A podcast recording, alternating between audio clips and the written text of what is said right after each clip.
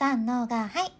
幸あれ子です。今日は雑談風に自分を不幸にする夢は捨ててしまおうというそんなテーマでサクッとお伝えしていきます。最近私ね夢を叶えるゾウっていう本を読み漁っとってご存知ですか？夢を叶えるゾウ。まあこれ読んでるって言っても Audible で聞いてるわけなんやけど多分私が大学の時とかに最初の1冊目を書店で見つけてわっこれ何？って思ってね見つけて買って読んだんやけど、うん、ストーリー仕立てで面白おかしく読めるんだけどちゃんと自己啓発本になってるっていう感じのスタイル本で何て言うか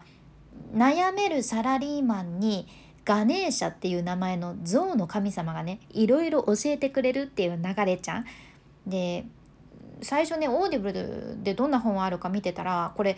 シリーズものになっとるんかって初めていやこれ結構最近？知りまして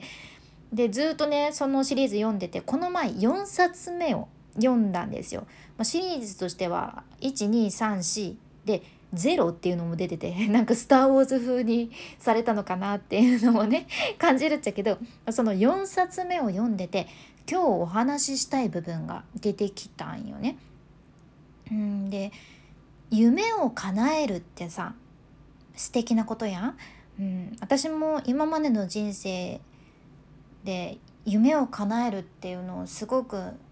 ポジティブな意味に受け取っていて、うん、これ叶えるのが絶対大事だみたいに思ってた時もあったんやけど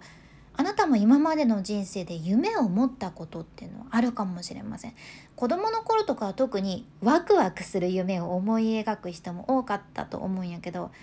なんか大人になるとさその夢を叶えるのがいいことだからこそ絶対叶えなきゃいけないっていう義務みたいになって辛くなる時があるんよね。私はうん喋りの仕事をする中でも今やってる SNS の仕事をする中でも感じる瞬間っていうのがあってどうしても夢を叶えることがゴールになってると辛くなる瞬間が出てくるんです。でもこの本の中のガネーシャが言ってた言葉がねすごく今の私の心に響いた部分があってそれがね人間はすぐ忘れちゃうことなんだけど、まあ、夢を叶えることがゴールじゃない。幸せになることがゴールなんだってことなんよね。夢を叶えることがゴールじゃなくって幸せになることがゴール。ちょっと言い回し違うかもしれんけどこんな感じだったかな。で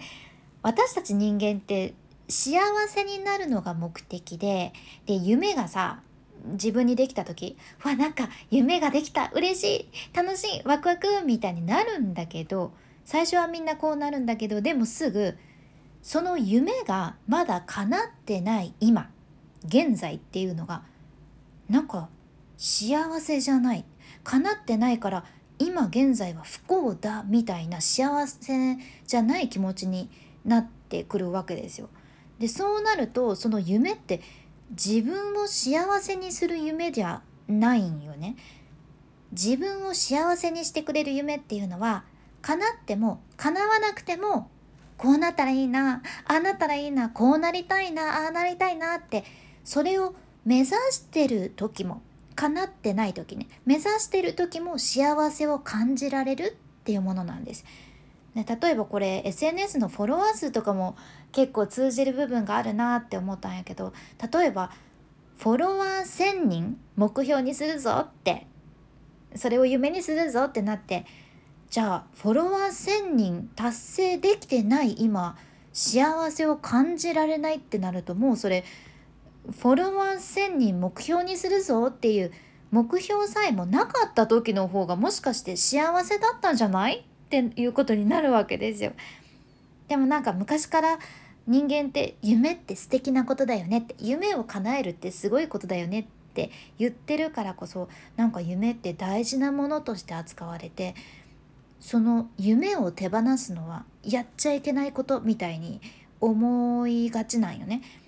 でも今回私も思ったじゃん自分が幸せじゃないって感じるような夢は手放してもいいのかなってうんあとは考え方を変えるっていうのもありですよね。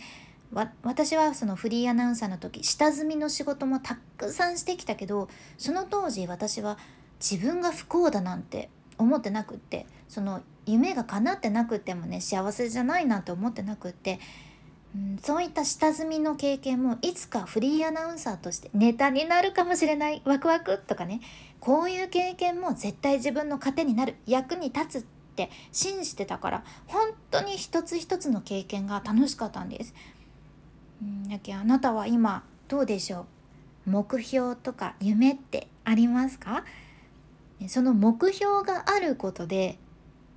今叶ってないから達成できてないから幸せじゃないなーって感じてる瞬間とかないでしょうか？その必要はないですよ。っていうそんなお話をさせていただきました、まあ、今回の内容もちょっとでも何かあなたの参考になればなって思います。君に幸あれ。ではまた。博多弁の幸あれ子でした。